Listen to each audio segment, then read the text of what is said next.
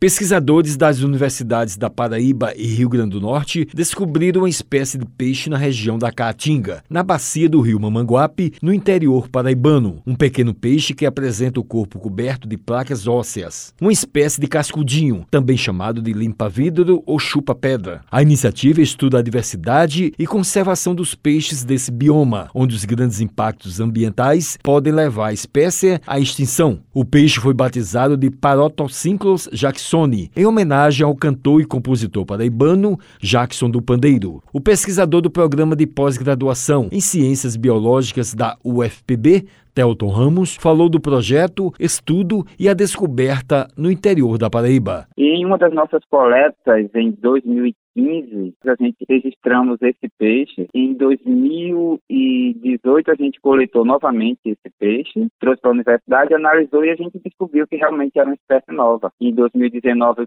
foi o centenário do Jackson do Pandeiro e como a gente coletou lá na região de Alagoa Grande, a gente resolveu fazer essa homenagem a ele. Porque sido coletado também numa região muito interessante, que é a Caatinga, que durante muito tempo as pessoas negligenciam a região como uma região seca, que tem uma diversidade baixa, mas a gente tem mostrado que a diversidade de peixes nessa região é uma diversidade relativamente rica a quantidade de peixes dessa região. Ele destacou a publicação da nova espécie no periódico internacional. A gente publicou na revista Journal of Fish Biology, né, que é uma, uma revista internacional, e aí, semana passada, saiu o artigo confirmando que é espécie nova, e aí esse é o nome em homenagem ao Jackson do Pandeiro. Então já está batizada para o Tocinco Jackson, em uma revista internacional.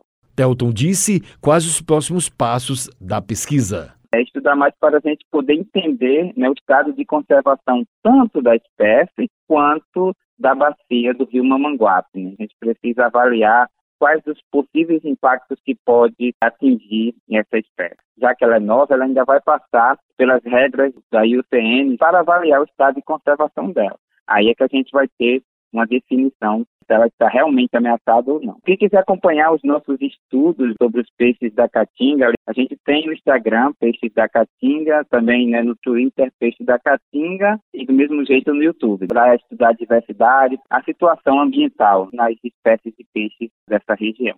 Wellington Sérgio para a Rádio Tabajara, uma emissora da EPC, Empresa Paraibana de Comunicação.